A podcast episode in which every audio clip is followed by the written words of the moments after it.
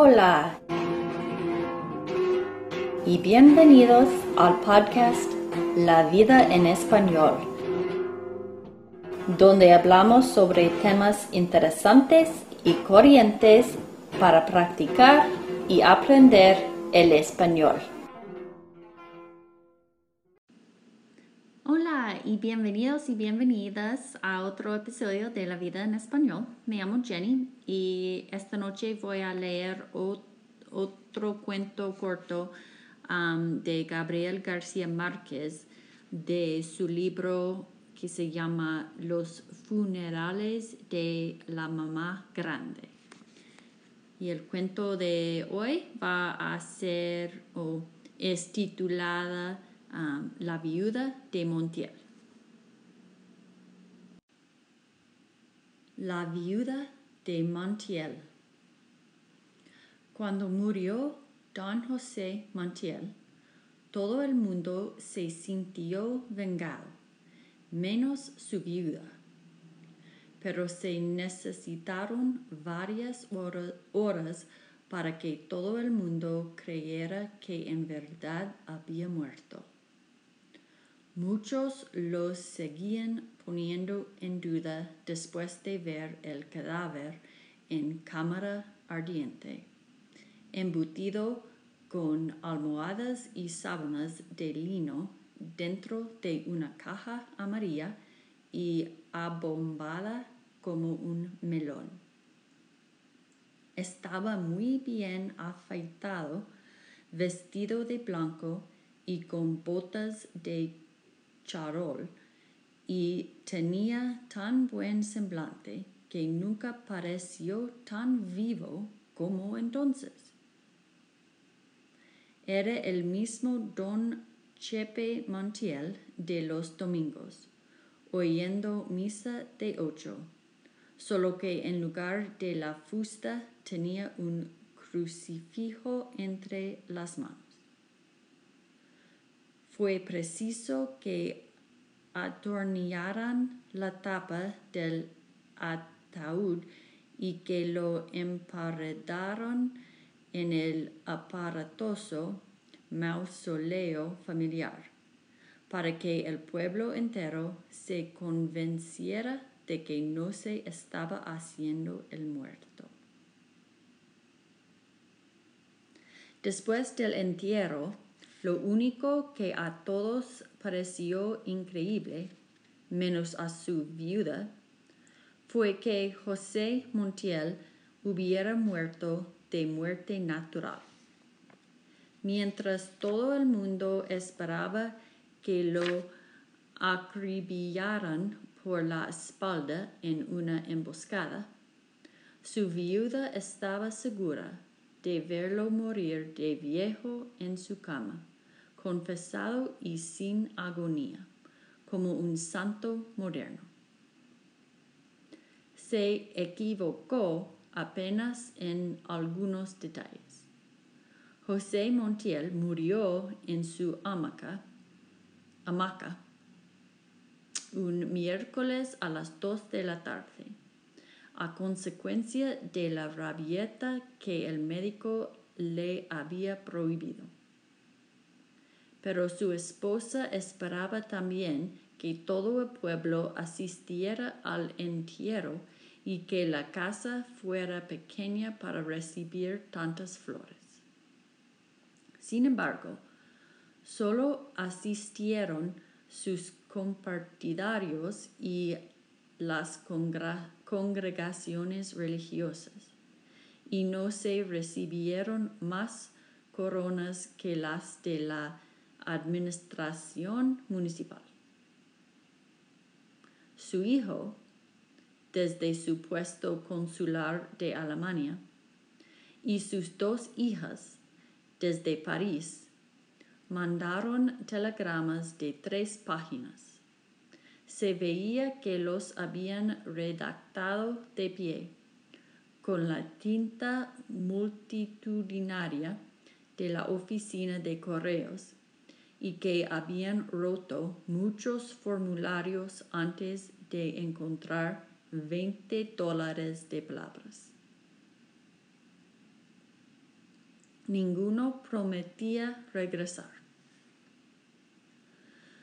Aquella noche, a los 62 años, mientras lloraba, lloraba contra la almohada en que recostó la cabeza el hombre que la había hecho feliz, la viuda de Montiel conoció por primera vez el sabor de un resentimiento. Me encerraré para siempre, pensaba. Para mí es como si me hubieran metido en el mismo cajón de José Montiel. No quiero saber nada más de este mundo. Y era sincera.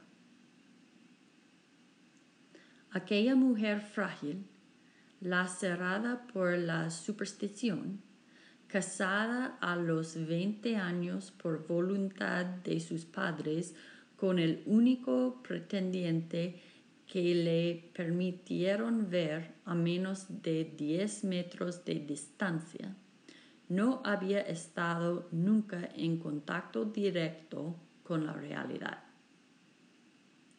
Tres días después de que sacaron de la casa el cadáver de su marido, comprendió a través de las lágrimas que debía reaccionar pero no pudo encontrar el rumbo de su nueva vida. Era necesario empezar por el principio.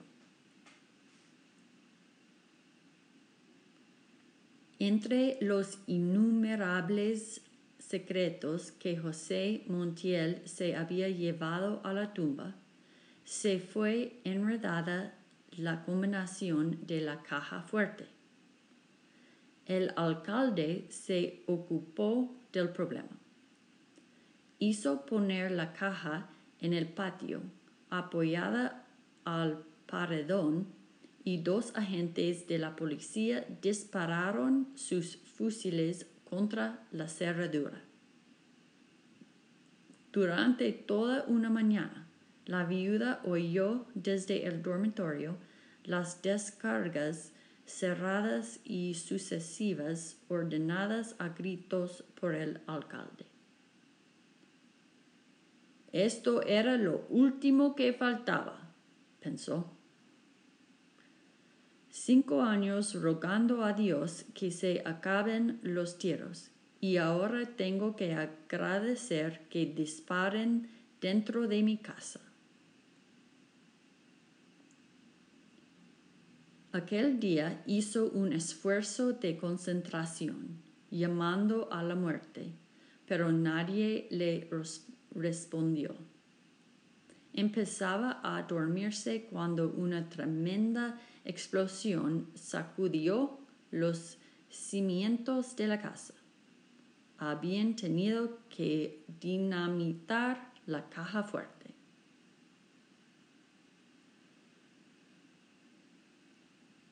La viuda de Montiel lanzó un suspiro. Octubre se eternizaba con sus lluvias pantanosas y ella se sentía perdida, navegando sin rumbo en la desordenada y fabulosa hacienda de José Montiel. El señor Carmichael, antiguo y diligente servidor de la familia, se había encargado, encargado de la administración. Cuando por fin se enfrentó al hecho concreto de que su marido había muerto, la viuda de Montiel salió del dormitorio para ocuparse de la casa. La despojó de todo ornamento, hizo forrar los muebles en colores um, luctuosos y puso lazos fúnebres en los retratos del muerto que colgaban de las paredes. En dos meses de encierro había adquirido la costumbre de morderse las uñas. Un día, los ojos enrojecidos e hinchados de tanto llorar, se dio cuenta de que el señor Carmichael entraba a la casa con el paraguas abierto. Cierre ese paraguas, señor Carmichael, le dijo. Después de todas las desgracias que tenemos, solo nos faltaba que usted entrara a la casa con el paraguas abierto. El señor Carmichael puso el paraguas en el rincón. Era un negro viejo, de piel lustrosa, vestido de blanco y con pequeñas aberturas hechas a navaja en los zapatos para aliviar la presión de los callos. Es solo mientras se seca. Por primera vez desde que murió su esposo, la viuda abrió la ventana. Tantas desgracias y además este invierno, murmuró, mordiéndose las uñas. Parece que no va a escampar nunca. No escampará ni hoy ni mañana, dijo el administrador. Anoche no me dejaron dormir los callos. Ella confiaba en las predicciones atmosféricas de los callos del señor Carmichael. Contempló la placita desolada, las casas silenciosas cuyas puertas no se abrieron para ver el entierro de José Montiel. Y entonces se sintió desesperada con sus uñas con sus tierras sin límites y con los infinitos compromisos que heredó de su esposo y que nunca lograría comprender. El mundo está mal hecho, sollozó.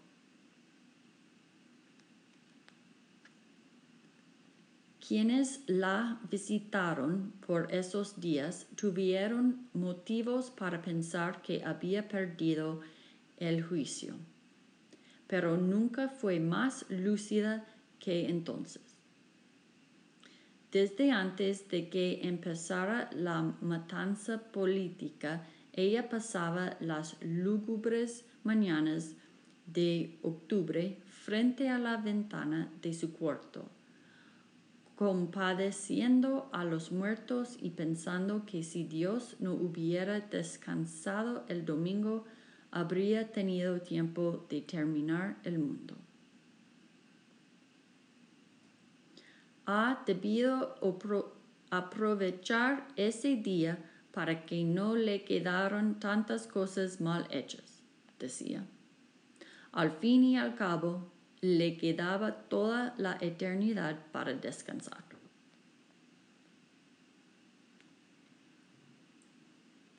La única diferencia, después de la muerte de su esposo, era que entonces tenía un motivo concreto para concebir pensamientos sombríos. Así, mientras la viuda de Montiel se consumía en la des desesperación, el señor Carmichael trataba de impedir el naufragio. Las cosas no marchaban bien. Libre de la amenaza de José Montiel, que monopolizaba el comercio local por el terror, el pueblo tomaba represalias. represalias lo siento. En espera de clientes que no llegaron, la leche se cortó en los cántaros amontonados en el patio y se fermentó la miel en sus cueros y el queso engordó gusanos en los oscuros armarios del depósito. en su mausoleo adornado con bombillas eléctricas y arcángeles en imitación de mármol. José Montiel pagaba seis años de asesinatos y tropelías. Nadie en la historia del país se había enriquecido tanto en tan poco tiempo. Cuando llegó al pueblo el primer alcalde de la dictadura, José Montiel era un discreto partidario de todos los regímenes, que se había pasado la mitad de la vida en calzoncillos sentado a la puerta de su piladora de arroz. En un tiempo disfrutó de una cierta reputación de afortunado y buen creyente, porque prometió en voz alta regalar al templo un San José de tamaño natural si se ganaba la lotería. Y dos semanas después se ganó seis fracciones y cumplió su promesa. La primera vez que se le vio usar zapatos fue cuando llegó el nuevo alcalde, un sargento de la policía, zurdo y montaraz que tenía órdenes expresas de liquidar la oposición. José Montiel empezó por ser su informador confidencial. Aquel comerciante modesto cuyo tranquilo humor de hombre gordo no despertaba la menor inquietud, discriminó a sus adversarios políticos en ricos y pobres. A los pobres los acribilló la policía en la plaza pública. A los ricos les dieron un plazo de 24 horas para abandonar el pueblo. Planificando la masacre, José Montiel se encerraba días enteros con el alcalde en su oficina sofocante, mientras su esposa se compadecía con los muertos. Cuando el alcalde abandonaba la oficina, ella le cerraba el paso a su marido. Ese hombre es un criminal, le decía. Aprovecha tus influencias en el gobierno para que se lleven a esa bestia que no va a dejar un ser humano en el pueblo. Y José Montiel, tan atareado en esos días, la apartaba sin mirarla, diciendo, no seas pendeja. En realidad, su negocio no era la muerte de los pobres, sino la expulsión de los ricos. Después de que el alcalde les perforaba las puertas a tiros y les ponía el plazo para abandonar el pueblo, José Montiel les compraba sus tierras y ganados por un precio que él mismo se encargaba de fijar. No seas tonto, le decía a su mujer. Te arruinarás ayudándolos para que no se mueran de hambre en otra parte y ellos no te lo agradecerán nunca. Y José Montiel, que ya ni siquiera tenía tiempo de sonreír, la apartaba de su camino, diciendo, vete para tu cocina y no me friegues tanto. A ese ritmo, en menos de un año estaba liquidada la oposición y José Montiel era el hombre más rico y poderoso del pueblo. Mandó a sus hijas para París consiguió a su hijo un puesto consular en Alemania y se dedicó a consolidar su imperio. Pero no alcanzó a disfrutar seis años de su desaforada riqueza. Después de que se cumplió el primer aniversario de su muerte, la viuda no oyó crujir la escalera sino bajo el peso de una mala noticia.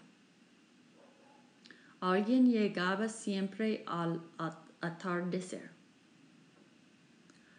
Otra vez los bandoleros, decían. Ayer cargaron con un lote de cincuenta novios.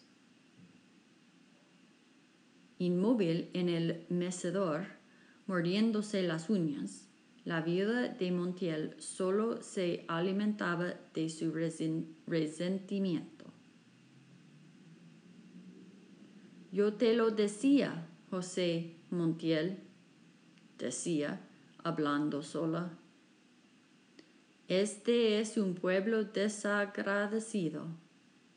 Aún estás caliente en, tu tumba y ya todo el mundo nos volteó la espalda.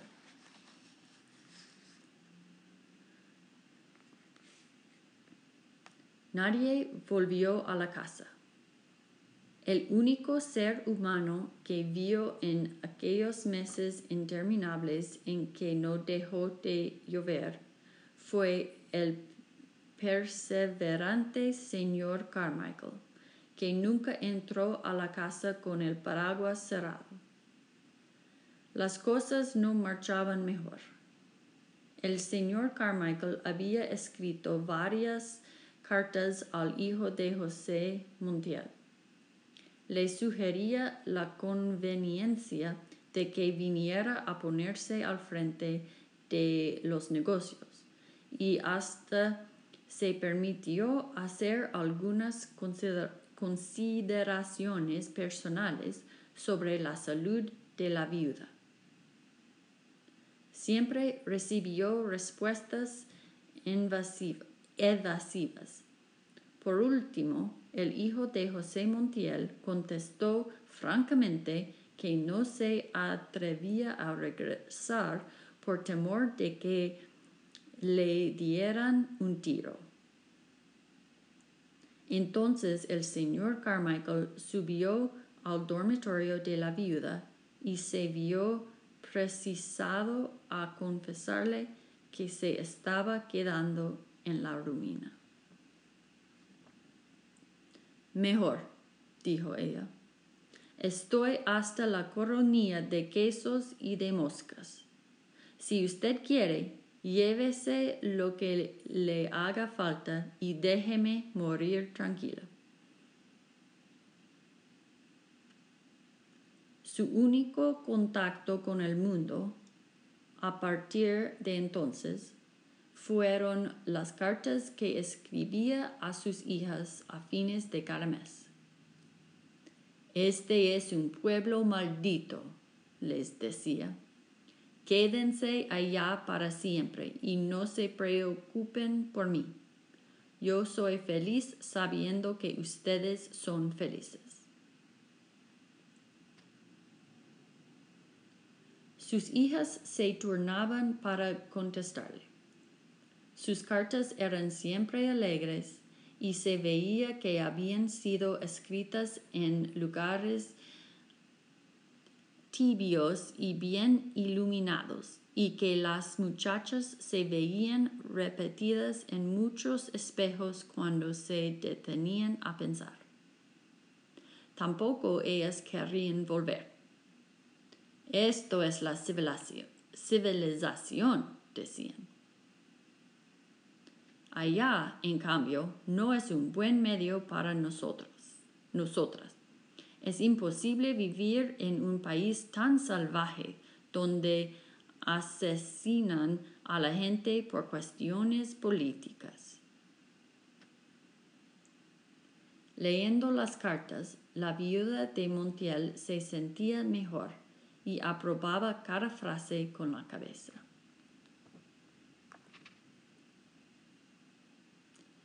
En cierta ocasión, sus hijas le hablaron de los mercados de carne de París.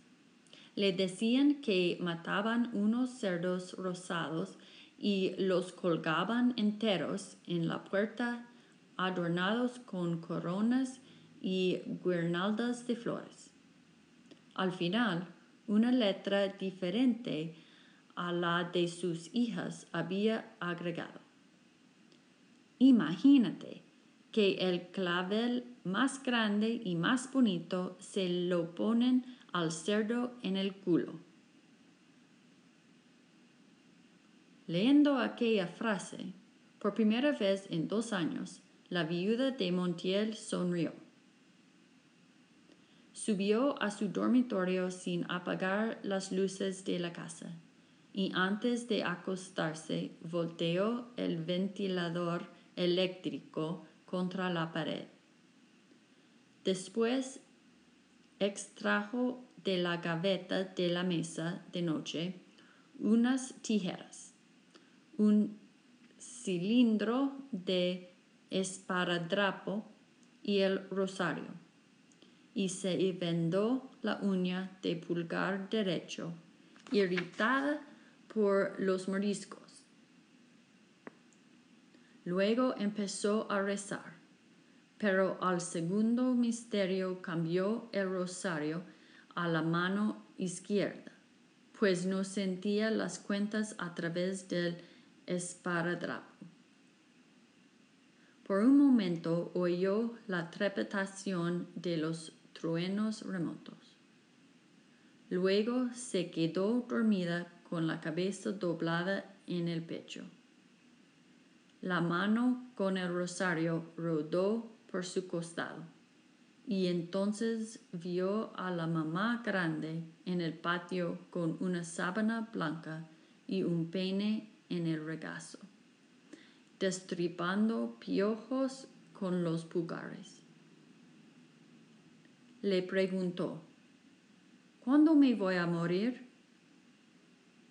La mamá grande levantó la cabeza cuando te empiece el cansancio del brazo.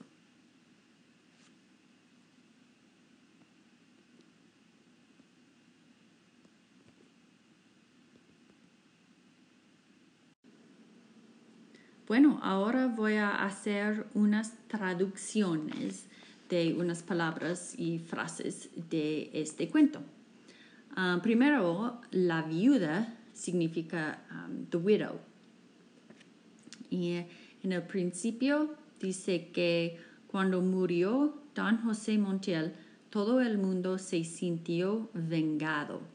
Vengado significa avenged. Ah, y cuando, uh, hablaba, cuando dice que muchos los seguían poniendo en duda después de ver el cadáver en cámara ardiente, embutido con almohadas. Uh, embutido means embedded. So was, the body was embedded in pillows and sheets.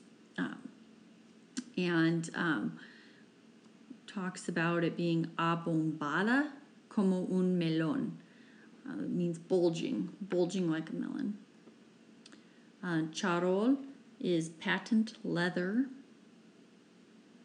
And un Ataúd is a coffin. Ah, vamos a ver. Ok, cuando dice que hizo forrar los muebles en colores luctuosos, esto significa um, that she lined the furniture in tragic colors. hablando del, el, del señor Carmichael, ah, dice que era un negro viejo de piel lustrosa. Lustrosa significa lustrous. Y que él tiene los callos. Callos son calluses. Ah,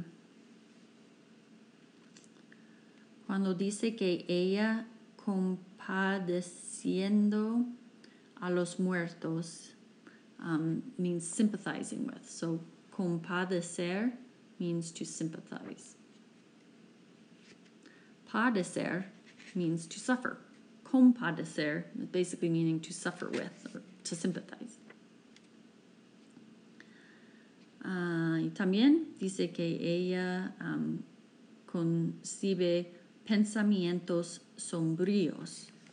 Sombrío is somber. So she's having somber thoughts. Um, y dice que alguien llegaba siempre al atardecer. Otra vez los bandoleros, decían. Bandoleros son bandits. Y al fin, dice que uh, después extrajo de la gaveta de la mesa de noche unas tijeras, un cilindro de esparadrapo y el rosario. Y se vendó la uña del pulgar derecho, irritada por los mordiscos. Esparadrapo is surgical tape. So she was bandaging her finger that she had bitten the nail off of with surgical tape. Bueno, eso, esto es todo por esta noche. Gracias por escuchar y hasta la próxima.